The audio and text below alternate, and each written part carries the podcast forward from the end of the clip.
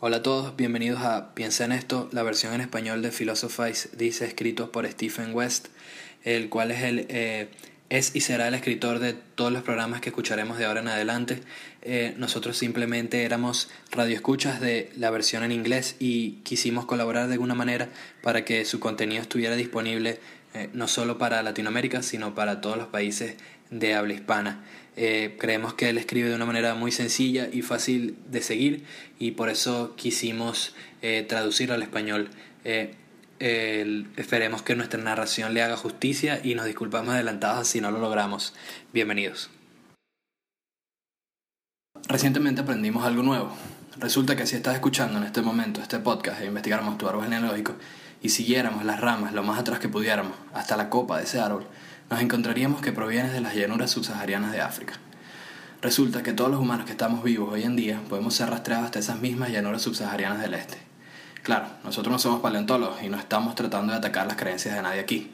La idea que queremos discutir es de que todos los humanos en algún punto vivimos en África. Esto se conoce como la hipótesis de la migración de África, y existen muchos argumentos contra ella, por supuesto.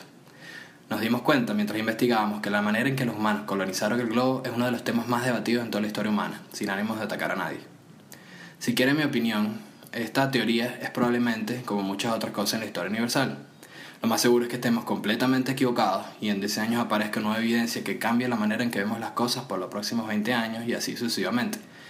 Pero la razón por la que mencionamos esta teoría es porque creemos que para entender la filosofía más temprana es importante entender las primeras decisiones humanas que permitieron que la filosofía existiera en un primer lugar. Pónganme atención por un momento. La historia comienza así. Hace una vez, hace mucho tiempo, cuando todos los humanos vivían juntos en África. Suena como una gran familia feliz, ¿verdad? Nosotros éramos nómadas, éramos personas tribales, nos encantaba movernos de un sitio a otro. Pero lo que era más importante, nos encantaba socializarnos unos a los otros. Ese deseo de socializar era el sello de la especie humana, no importa qué tan atrás te muevas en la historia. Incluso lo podemos ver ahora con ese amor desvedido en, las redes sociales. Hay algo inherente en nuestro cerebro que necesita interacción social. E incluso humanos hace miles de años no eran la excepción. Los registros arqueológicos muestran que nosotros nos congregábamos alrededor de las fogatas en las cuevas, que eran sitios donde teníamos ventajas estratégicas y nos podíamos sentir cómodos, y simplemente nos poníamos a hablar entre nosotros. Ahora, me imagino que no había mucho de qué hablar en aquel entonces. Imaginándome si algo bastante primitivo, mi apuesta es en que entre una canción de Kumbaya y otra nos quejáramos entre nosotros sobre las cosas que nos afligían en aquel entonces. Como no sé, por ejemplo, que hacía 80 grados centígrados afuera, o el hecho de que no había agua potable, o esa anécdota de cuando nuestro tío estaba bebiendo un pozo de agua sucia y un hipopótamo le pasó por encima, algo por el estilo sería. África no era perfecta, hay que decirlo, tenía sus problemas Así que nosotros, en vez de quejarnos eternamente sobre estos problemas, nos mudamos hacia el norte, a un lugar conocido como la Media Luna Fértil. Es un buen vecindario. Si no lo conocen, está en esa zona donde Europa y África se juntan en el mar Mediterráneo, y hay una media luna con un clima templado. Bueno, le decíamos clima templado porque hacía 43 grados y eso era una mejoría para nosotros. Así que obviamente, pero obviamente nos queríamos seguir moviendo. Si tienen el chance, observen uno de esos mapas donde se muestran las rutas migratorias de los primeros humanos. Obviamente no íbamos a seguir moviéndonos hacia el norte, pero sí había una discusión. Algunos de los humanos fueron hacia el oeste, a Grecia, Italia, Europa Occidental, y otros se dirigieron hacia la India, China y Rusia, y cruzaron el famoso puente internacional de hielo hacia Alaska, y eventualmente hacia Sudamérica donde los incas y mayas aparecerían luego. Pero traten de imaginarse ser uno de esos primeros humanos por un momento, sin tener idea de qué les deparaba el futuro, siempre caminante. Cuando esa gente comenzó a caminar no sabían si el continente africano lo rodeaba un mar de lava o algo por el estilo. Quiero decir, ellos no sabían si tenían algo como el Santo Ángel o la Patagonia Argentina a la vuelta de la esquina. No tenían idea ni siquiera de dónde sacarían su próxima comida. No tenían idea de si mientras caminaban, enfrentándose obstáculos, tenían un depredador acechándolos durante todo el camino. Sin mencionar que todo el territorio era desconocido. Podías caerte, romperte la cadera y no había ambulatorio cerca. Y si siquiera un brazo roto, podría significar tu muerte. A mí eso me aterroriza. Si hubiera vivido en esa época, me hubiera sentado en una esquina y hubiera intentado inventar el aire acondicionado lo antes posible. Lo que estos primeros colonos hicieron para luchar con la adversidad que se les colocaba enfrente fue utilizar el concepto de que la fuerza está en la cantidad. Verán, se conocen muchos conflictos militares antiguos donde este concepto fue utilizado, pero ese concepto es mucho más viejo que eso. Incluso precede cualquier conflicto militar y la civilización en sí. Ellos se dieron cuenta en aquel entonces que había una amenaza seria contra su existencia y solo tenían un puñado de gente para trabajar y decidieron juntarse. siempre en lugares geográficos con una abundancia de recursos naturales. Este es el primer punto que queremos analizar. Si estudiamos cualquier proceso que haya logrado la especie humana durante el transcurso de la historia, si analizamos cualquier grupo de humanos que le haya ido, entre comillas, bien, su éxito puede ser diluido no a una raza específica, no a un grupo específico de personas que haya sido más inteligente que el otro, porque todos éramos igual de inteligentes, ¿cierto? Pero sí puede ser simplificado a cuánto de esa inteligencia necesitaba ser utilizada para satisfacer las necesidades de la vida. Y tiene sentido, ¿no? Si no necesitas preocuparte de dónde vendrá tu próxima comida, te puedes concentrar en cosas como el arte, la ciencia, en gobierno y resulta que también en filosofía. Filosofía en realidad es una de esas cosas extras hechas posibles por ese poder cerebral de los humanos. ¿Saben con qué lo podemos comparar? Aquí nos gusta compararlo con la serie de TV The Walking Dead. Y si no has visto este programa, trataré de terminarlo más rápido esta analogía. De una mano tenemos a Rick, que es el protagonista de la serie. Él pertenece a este grupo multicultural de amigos el cual siempre está tratando de proteger incluso cuando su vida es un asco. Ellos son como los primeros colonos humanos, siempre están corriendo, y Dios no quiere que se detengan por un momento a tener una conversación sobre cómo era su vida antes de que los zombies atacaran, pues hay zombies en cada esquina. No tienen ni idea de dónde provendrá su propio almuerzo y siempre comen comida enlatada de dudosa procedencia. Ellos son como los primeros colonos. No tenían ni idea de que se encontrarían el día siguiente, hasta que llegan a un pueblo amurallado, tipo refugio, y las personas de ese pueblo viven en, en su propio mundo, pero como están agrupados en gran grupo, esa fortaleza les permite concentrarse en otras cosas, como por ejemplo, por qué están tomando órdenes de la única persona en el mundo que usa un parche negro en el ojo y que no es un pirata. Todavía no lo entiendo. Pero bueno, la filosofía occidental empieza en dos locaciones geográficas que en realidad están una al lado de la otra.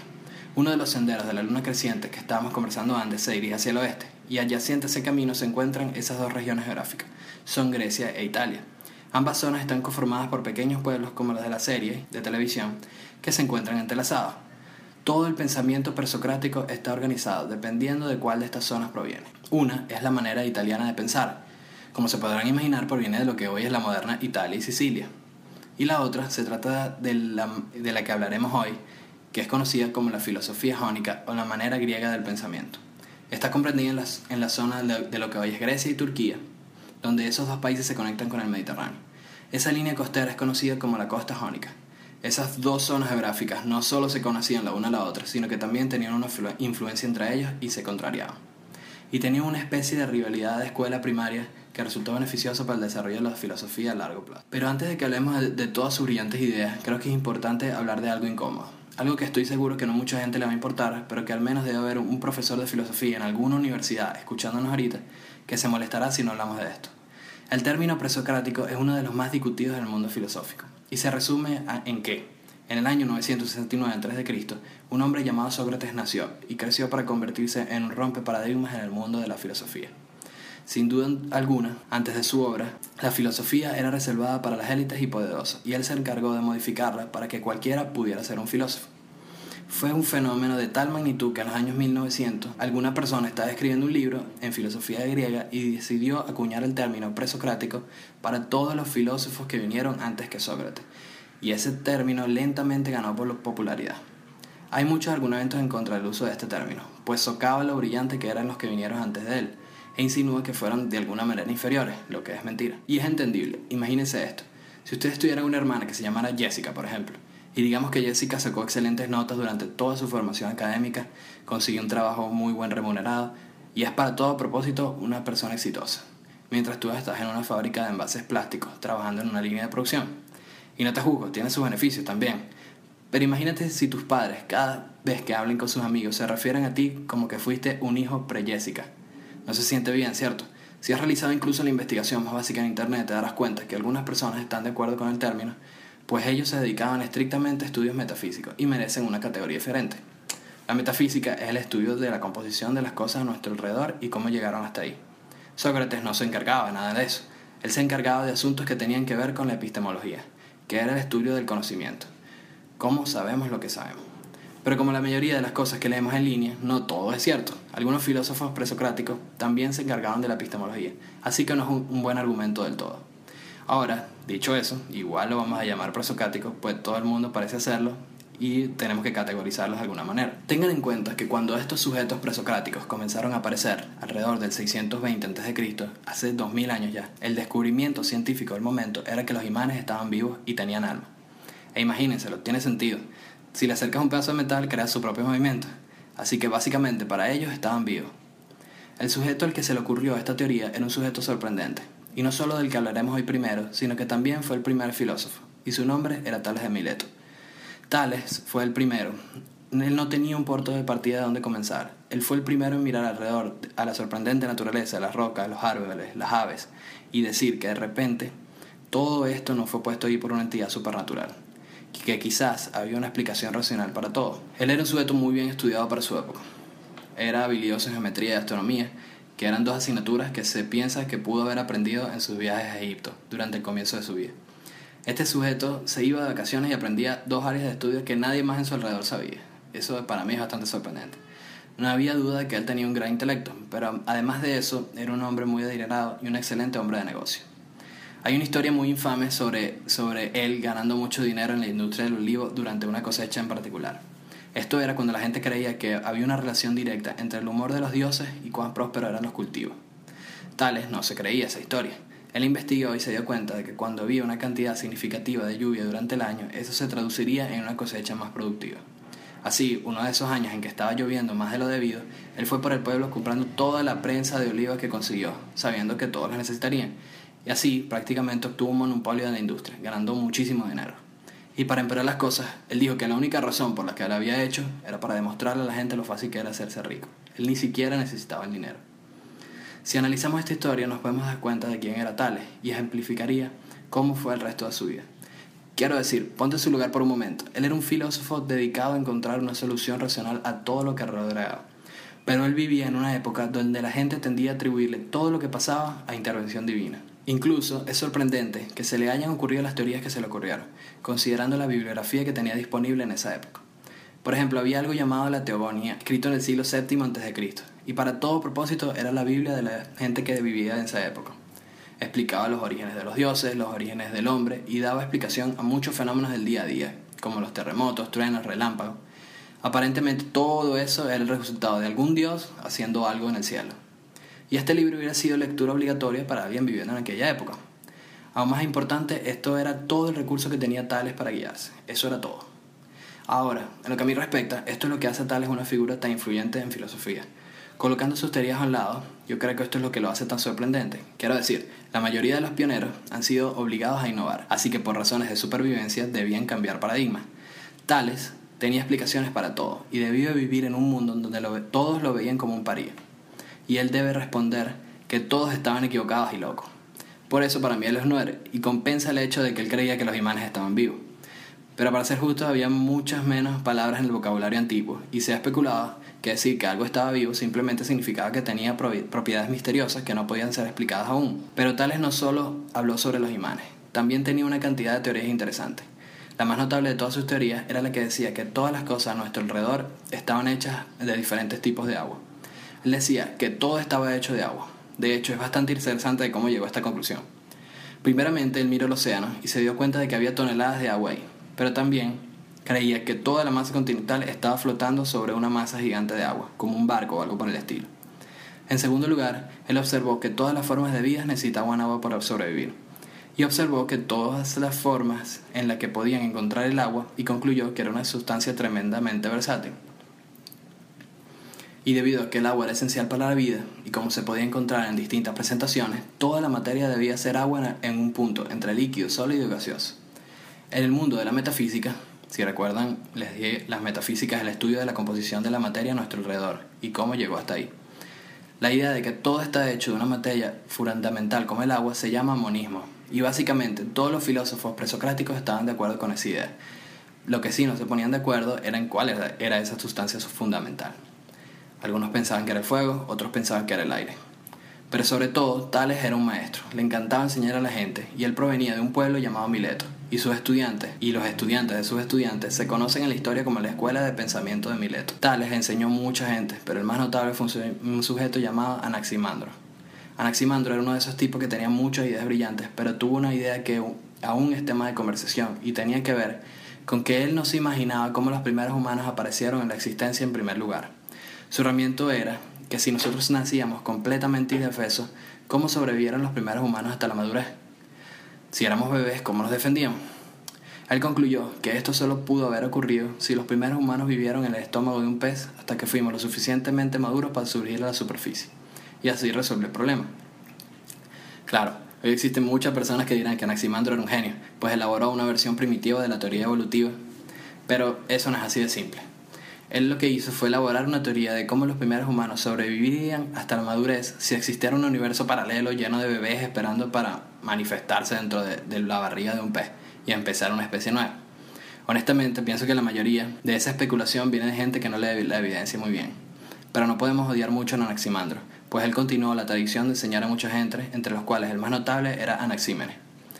Pero si vamos a estudiar la escuela de, de pensamiento de Mileto, es importante decir que Tales, Anaximandro y Anaxímenes eran las joyas de la corona de esa escuela. Pero ellos solo no eran suficientes. La filosofía necesitaría de alguien que fuera contra la corriente, alguien que fuera en contra de cualquier pensamiento convencional, que pudiera innovar una explicación racional alrededor de la existencia, y esa persona resultó ser Heráclito. Ha habido una tonelada de filósofos en el transcurso de los años que se han encerrado ellos mismos en un castillo tratando de aislarse del público para que no contaminara sus pensamientos.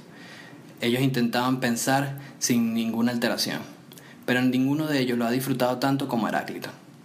Él no era muy sociable, era un terrible anfitrión, una persona muy individualista en general y no tenía ningún respeto hacia las teorías de la existencia. Y sé lo que están pensando, ¿de verdad vamos a categorizar a este sujeto como antisocial? ¿Es eso muy justo? Al final de cuentas nosotros no lo conocíamos. Y quizás tiene razón, pero hay suficiente evidencia de escritores que escribieron sobre su vida y hasta lo calificaron de timador, pues pasaba todo el día jugando a los dados, quitando el dinero a la gente. Él no era muy buena de persona y decía que la gente a su alrededor eran como niños y sus opiniones eran sus juguetes. Hay una historia sobre él que toma lugar cuando es anciano y tiene una condición llamada edema, donde el cuerpo retiene un exceso de fluidos y tenía mucho dolor. Así que para tratar de curarse se dirige hacia todos los médicos en el área y les pide su consejo. Pero después de hablar con ellos, él descarta todo lo que ellos dijeron, pues él se considera intelectualmente superior, por supuesto, y tuvo la brillante idea de que para curarse se enterraría hasta el cuello en estiércol de vaca y, y se iba a sentar a esperar. No estoy echando broma, de verdad lo hizo. Su idea era que el sol calentaría el estiércol hasta el punto que evaporaría todo el exceso de líquidos de su cuerpo. Increíblemente, sorprendentemente, él murió en ese capullo de estiércol que, que, se construyó para él mismo. Pero mucho después de su muerte, Heráclito pasaría a ser conocido como el acertijo, por su manera paradójica de escribir. Este estilo de escritura confundía más que sorprendía a las personas, pero quizás eso era lo que él estaba buscando. En distintas ocasiones, él dejó claro que quería que sus doctrinas permanecieran en secreto lejos de todo, y aunque sus ideas eran revolucionarias, su actitud no lo ayudó a conseguir más seguidores que estudiaran su doctrina. Él veía todo en el universo que estaba gobernado por unos logos divinos, como él los llamaba.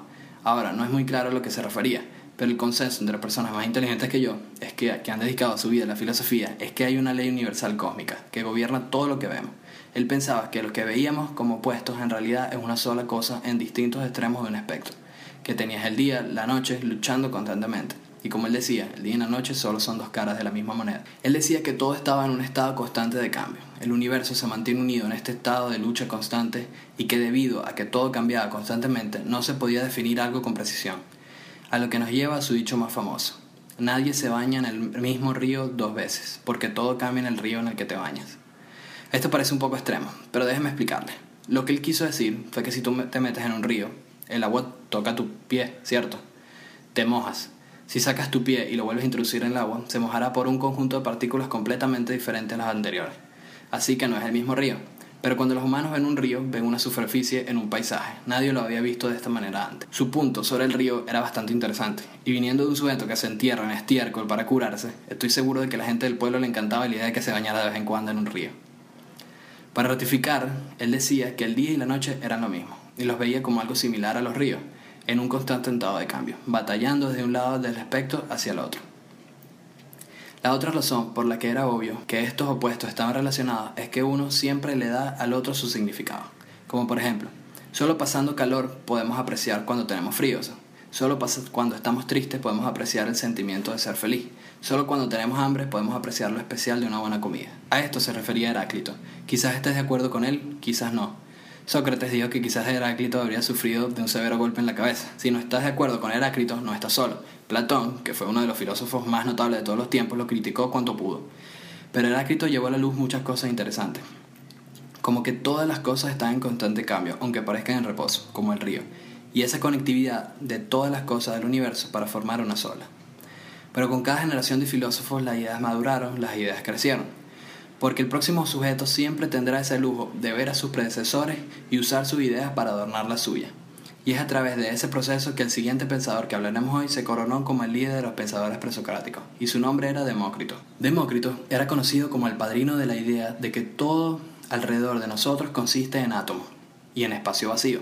Demócrito tomó la idea de Tales de Mileto del monismo y la convirtió en un tabú, en una doctrina odiada que pasaría a ser destruida con el transcurso de los años. Desde el 470 a.C. hasta el siglo XVII, durante la revolución científica que rodeaba a Galileo, la gente desestimaba las ideas de Demócrito.